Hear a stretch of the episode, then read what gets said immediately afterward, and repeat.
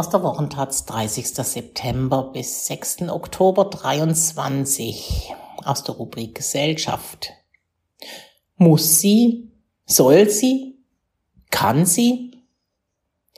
Schönheitseingriffe werden insbesondere bei jungen Frauen immer populärer. Unter Feministinnen sorgt das für Streit. Ist das Spritzen ein Akt der Selbstbestimmung oder Resultat des Patriarchats? Von Anna Fastabend.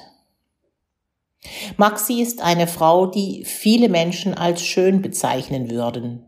Sie ist 1,70 Meter groß, hat eine schlanke, athletische Figur, blondes Haar und tiefblaue Augen. Trotzdem war sie lange unzufrieden mit ihrem Aussehen. Maxis Problem waren ihre schmalen Lippen, von denen sie findet, dass sie nicht zu ihr passen. Deshalb hat sie vor zwei Jahren eine Entscheidung getroffen und sie mit Hyaluron aufspritzen lassen. Seitdem macht sie das regelmäßig. Mit ihrer Entscheidung ist Maxi nicht allein. Während Schönheitseingriffe in den USA und Brasilien schon lange fast ebenso selbstverständlich zum Alltag vieler Frauen dazugehören wie Make-up, Diät und Sport, sind sie nun auch bei uns auf dem besten Weg im Mainstream anzukommen. Laut der Vereinigung der deutschen ästhetisch-plastischen Chirurgen VDEPC sind minimalinvasive Eingriffe wie Botox und Hyaluronbehandlungen allein im vergangenen Jahr um mehr als zehn Prozent gestiegen. Aber auch Gesichtsstraffungen, Brustoperationen und Fettabsaugungen werden immer beliebter. Die meisten Eingriffe werden an Frauen durchgeführt. 2022 waren es fast 90 Prozent wie aus der VDEPC-Statistik hervorgeht. Eine Umfrage des ZDF hat kürzlich herausgefunden, dass sich auch schon bei jüngeren Frauen zwischen 25 und 34 fast die Hälfte einen Schönheitseingriff vorstellen kann. Jeder sechste junge Erwachsene hat bereits einen hinter sich. Man muss jedoch gar nicht auf die Zahlen gucken, um zu bemerken, dass gerade eine Zäsur stattfindet. Ob im Stadtbild oder bei Instagram. Überall sieht man Frauen unterschiedlichen Alters mit glatten Gesichtern und perfekten Lippen. Gestern erst war ich beim Geburtstagsdinner mit ein paar Freundinnen und da ist mir aufgefallen, dass ich fast die einzige ohne Botox bin erzählt Maxi beim ersten Treffen in einem kleinen französischen Restaurant in Berlin-Kreuzberg. Maxi ist 37 und heißt eigentlich anders. Sie möchte ihren Namen nicht in der Zeitung lesen. Auch wenn sie zu ihren Eingriffen steht, könne sie nicht einschätzen, wie das bei ihrem neuen Arbeitgeber ankommt. Außerdem gehe ihn das ja auch nichts an.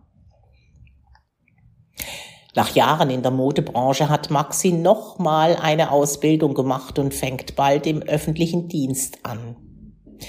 Bevor es losgeht, genießt sie ihre freie Zeit und ist viel mit Freundinnen unterwegs. Eine angehende Beauty-Ärztin sei auch dabei. Die gebe auch schon mal unaufgefordert Tipps, was die Leute an sich optimieren könnten und veranstaltete Botox-Sessions sagt Maxi. Maxi zeigt Fotos ihrer Freundinnen. Bei denen siehst du einfach nicht, dass die etwas gemacht haben. Die sehen einfach nur ultra schön aus, erklärt Maxi. Die Normalisierung von Schönheitseingriffen regt hierzulande gerade viele auf. Längst sind Frauen wie Maxi und ihre Freundinnen zum beliebten Diskussionsgegenstand von Medien und Wissenschaft geworden. Hieß es nicht bis vor kurzem noch, es lebe die Body Positivity oder wenigstens die, die Body Neutrality, also die Gleichgültigkeit dem Körper gegenüber? Schönheitseingriffe kosten Geld, haben gesundheitliche Risiken und sind teilweise nicht rückgängig zu machen. Was ist bloß los mit diesen Frauen? Warum machen sie das?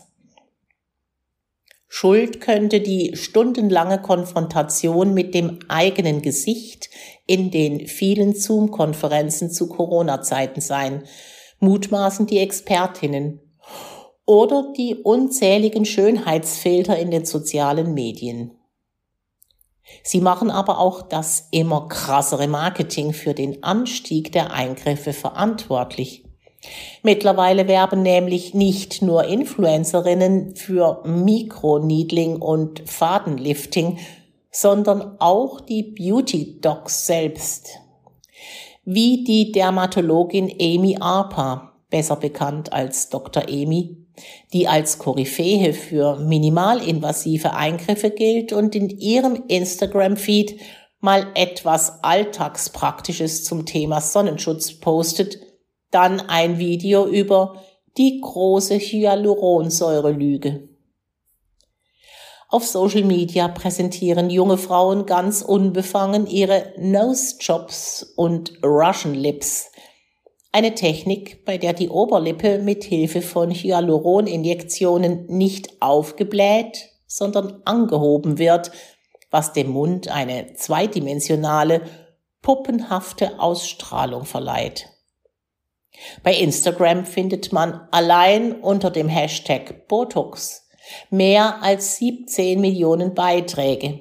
Bei TikTok sind es 8,7 Milliarden.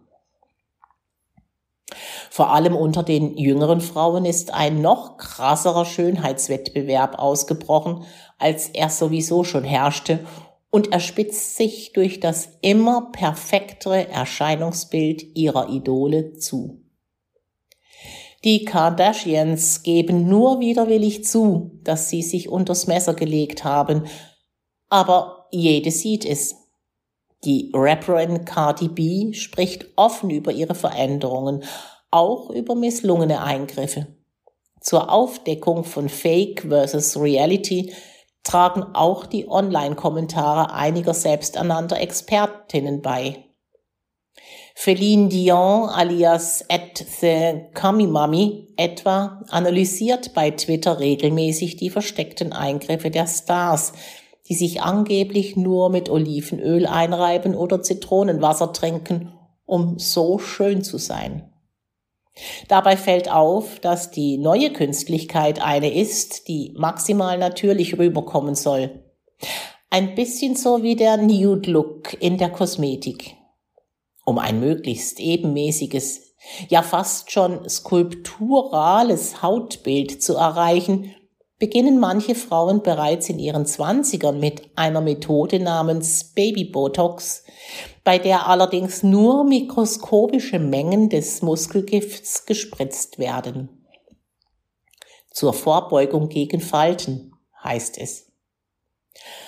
Andere lassen ein sogenanntes Buccal Fat Removal an sich vornehmen, bei dem Fetteinlagerungen von innen aus der Wange herausgeschnitten werden. Adieu, jugendliche Pausbacke. Hallo, Model-Look. Auch Maxi ist es wichtig, möglichst natürlich auszusehen. Es geht darum, das Beste aus sich herauszuholen, sagt sie. Für sie soll ihr Mund zu den restlichen Proportionen des Gesichts passen. Es komme immer auf die Ausstrahlung an und wie alles zusammenspiele. Maxi hat sogar eigens einen Ordner mit Vorher-Nachher-Bildern angelegt, die ihren Lippenaufbau dokumentieren. Damit will ich sicherstellen, dass ich nicht irgendwann das richtige Maß verliere.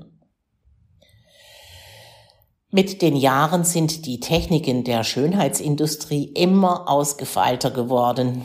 Die Preise für die Behandlungen sinken. Statt für ein paar hundert Euro bietet Maxis Praxis die Lippenkorrektur schon für 89 Euro an. Allerdings muss sie das Geld dann auch in Bar mitbringen und Abstriche bei der Beratung machen. Ihre erste Behandlung habe sie deshalb in einer teureren Praxis machen lassen, um zu erfahren, was alles geht.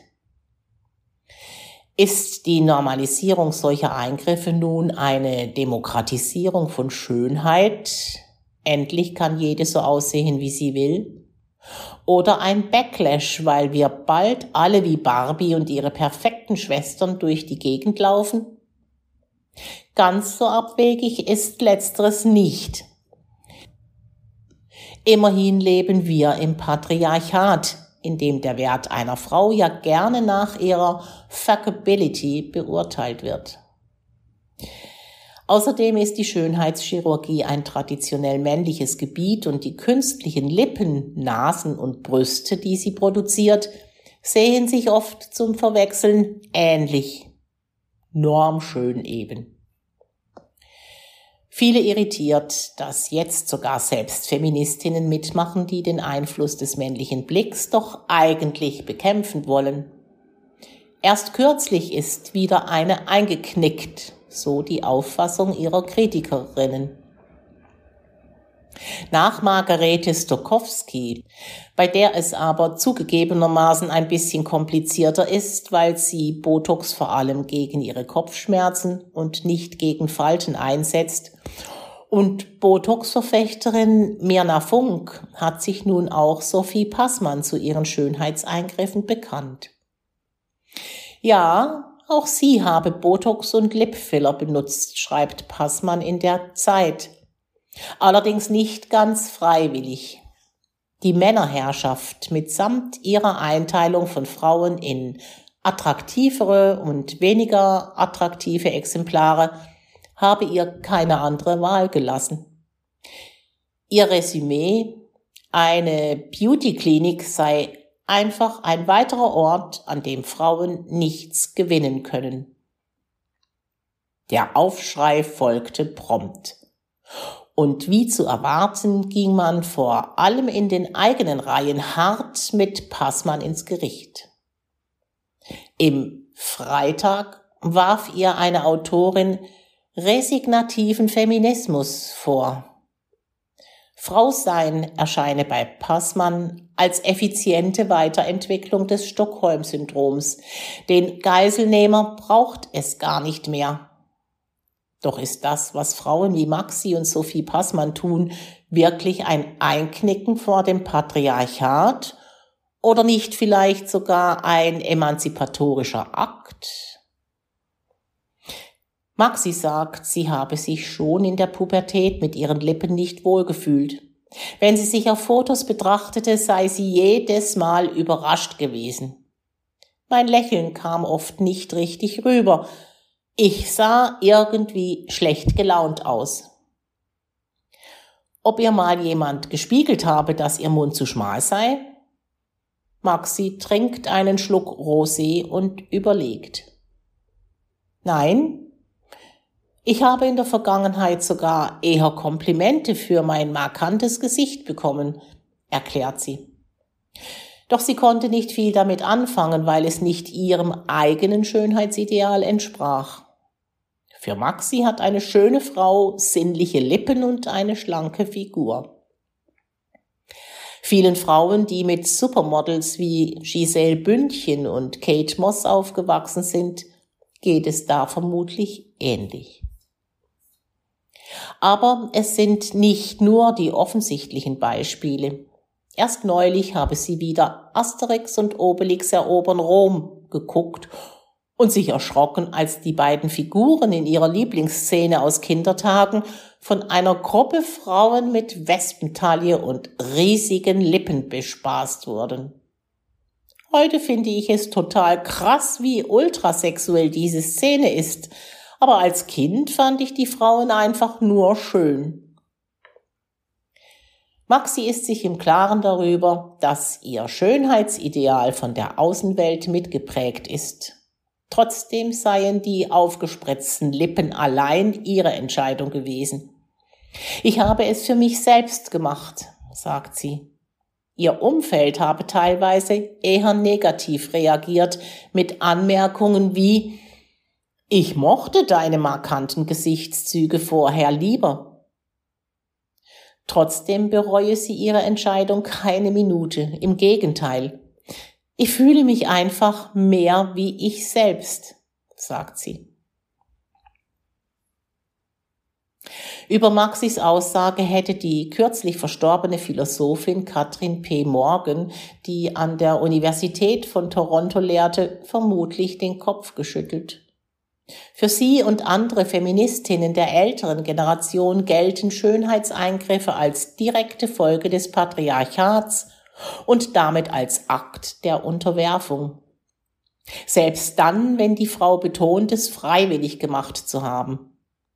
Wer von Geburt an darauf gepolt sei, einem Mann zu gefallen, sei gar nicht in der Lage, eine freie Entscheidung zu treffen. So die Argumentation.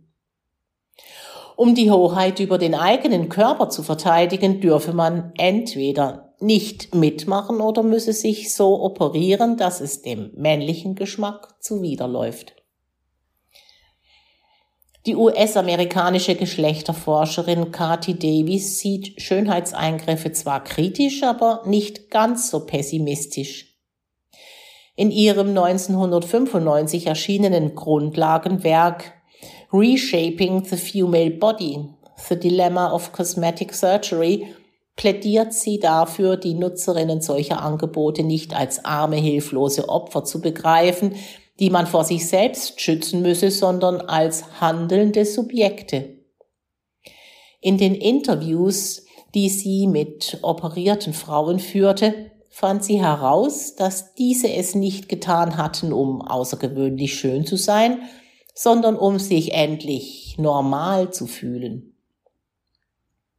Statt in einem Körper gefangen zu sein, den sie, aus welchen Gründen auch immer, nicht akzeptieren konnten, nahmen diese Frauen ihr Schicksal selbst in die Hand und veränderten ihn. Die Schriftstellerin Melissa Fiebers, die mit ihren autobiografischen Texten über ihre Erfahrungen als Frau, Lesbe und Ex-Domina in den USA gerade Aufsehen erregt, hält Schönheitseingriffe gar für eine kathartische Erfahrung. In einem 2022 veröffentlichten Essay im New York Times Magazine schildert sie ihren moralischen Konflikt, den sie mit ihrer eigenen Brustverkleinerung hatte. Obwohl Phoebus jahrelang unter körperlichen Einschränkungen und sexistischen Reaktionen auf ihre großen Brüste litt, traute sie sich nicht, sie operieren zu lassen, weil sie sich dann wie eine schlechte Feministin vorgekommen wäre. Ich dachte, ich müsste meinen Körper akzeptieren, ihn lieben und schön finden, um die verinnerlichten Botschaften der patriarchalen Kultur erfolgreich abzulehnen, schreibt Phoebus. Ihre Scham für den eigenen Körper sei für sie einem persönlichen Versagen gleichgekommen. Sie habe später die Erkenntnis gewonnen, dass sie sich in ihrem Körper so wohlfühlen können, wie sie wolle, Trotzdem werde sie von ihrem männlichen Umfeld abgewertet. Und das hat wiederum Einfluss auf ihre Selbstwahrnehmung. Es ist diese Scham, die auch das amerikanische Model Emily Ratajkowski, 32 Jahre alt, so wütend macht. In der Folge You Can Be a Feminist and Get Plastic Surgery ihres Podcasts High Low macht sie darauf aufmerksam, dass Frauen in unserer Gesellschaft nicht nur ständig suggeriert werde, dass sie sich für ihren Körper in seinem natürlichen Zustand schämen sollen, sondern auch dann, wenn sie ihn durch Beauty-Eingriffe veränderten. Ratajkowski sagt, sie selbst benutze Botox, seit sie 27 ist. Im Netz wird immer wieder darüber spekuliert, oft abschätzig ob sie darüber hinaus auch noch andere Veränderungen an sich vorgenommen habe. Im Podcast erzählt sie, dass es in der Vorbereitung der Folge eine Diskussion darüber gegeben habe, dass eine Brustverkleinerung, wie Phoebus sie durchführen ließ, ja nicht das gleiche sei wie eine Brustvergrößerung. Sie selbst halte es da mit Roxanne Gays Konzept vom Bad Feminist Besser eine Feministin sein, die ein, die ein paar Dinge macht, die dem Patriarchat vermeintlich in die Hände spielen, als gar keine Feministin zu sein. Die einen färben sich die Haare, die anderen lassen sich aus kosmetischen Gründen einen Leberfleck wegmachen, wieder andere spritzen sich ein bisschen Hyaluron oder Botox ins Gesicht. Jede Frau zieht ihre rote Linie woanders, wenn es darum geht, wie viel und an welcher Stelle sie ihren Körper verändert. Die Soziologin Paula Irene Villa-Braslawski sagt in einem Interview mit dem Schweizer Online-Magazin Geschichte der Gegenwart, die Gestaltung des eigenen Körpers sei immer eine Mischung von müssen, sollen und können. Das sei auch bei der kosmetischen Chirurgie so. Die gelte zwar momentan noch als besonders radikale Form der körperlichen Selbstgestaltung, sei aber letztlich nur die logische Fortführung einer langwährenden Entwicklung.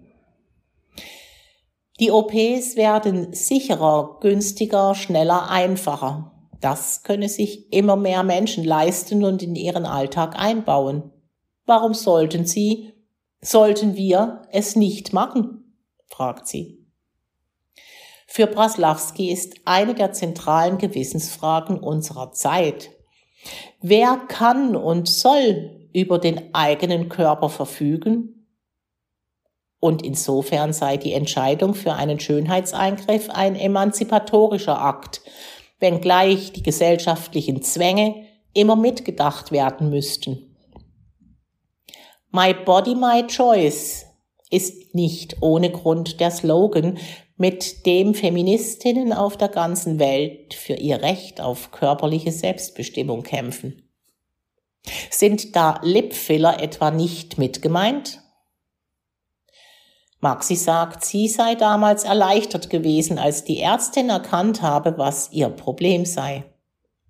Für sie war das heilsam. Endlich habe sie jemand ernst genommen. Sie sagt aber auch, dass man vor allem bei großen irreversiblen Eingriffen gründlich darüber nachdenken müsse und sich im Zweifelsfall psychologische Hilfe holen sollte.